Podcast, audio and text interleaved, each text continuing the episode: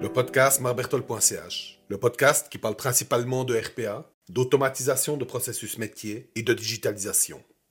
Saison 1, épisode 14. Bonjour. Aujourd'hui, je vais vous parler de la neuvième des 10 étapes clés pour réussir votre projet d'automatisation. Passage en production et formation. Maintenant que votre automatisation fonctionne bien, il est l'heure de la mettre à disposition de tous ceux qui en ont besoin. Évidemment, ça doit se faire selon les licences convenues avec votre fournisseur. Ne jouez pas avec les licences. Hein. D'un point de vue technique, euh, c'est assez simple, ce passage en production de masse. C'est comme le passage en pilote, sauf que cette fois-ci, c'est toute votre base d'utilisateurs qui est concernée. Ayez juste le bon goût de maîtriser ce que vous déployez, que ce soit bien la bonne version de votre code et qu'il soit possible d'identifier ce que vous avez mis en production pour vous permettre un certain suivi et aussi de comprendre ce qui se passe. Pour que ça se passe au mieux, pensez à former les utilisateurs à votre automatisation.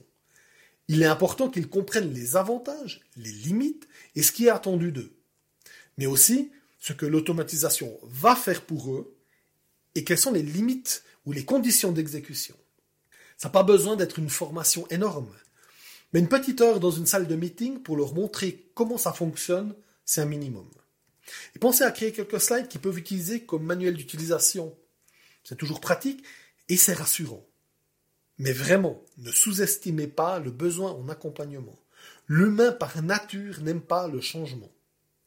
Il résiste un certain temps jusqu'au moment qu'il soit habitué ou qu'il voit clairement l'avantage que cela lui produit. Comme me disait une amie hôtesse de l'air, on n'aime pas l'état actuel des choses, mais on aime encore moins le changement. Et c'est vrai, de ce point de vue-là, l'humain est très contradictoire. Prêtez-y attention et accompagnez bien les utilisateurs. Sinon, votre projet risque d'échouer simplement parce que les gens préféraient comme c'était avant, par réflexe. Maintenant, le gros du travail est fait et les dés sont jetés. Abonnez-vous au podcast pour ne pas manquer la sortie du prochain épisode. Vous trouverez encore bien d'autres publications sur mon site, marbertol.ch, comme des vidéos, des articles et des présentations. Automatisez bien, amusez-vous.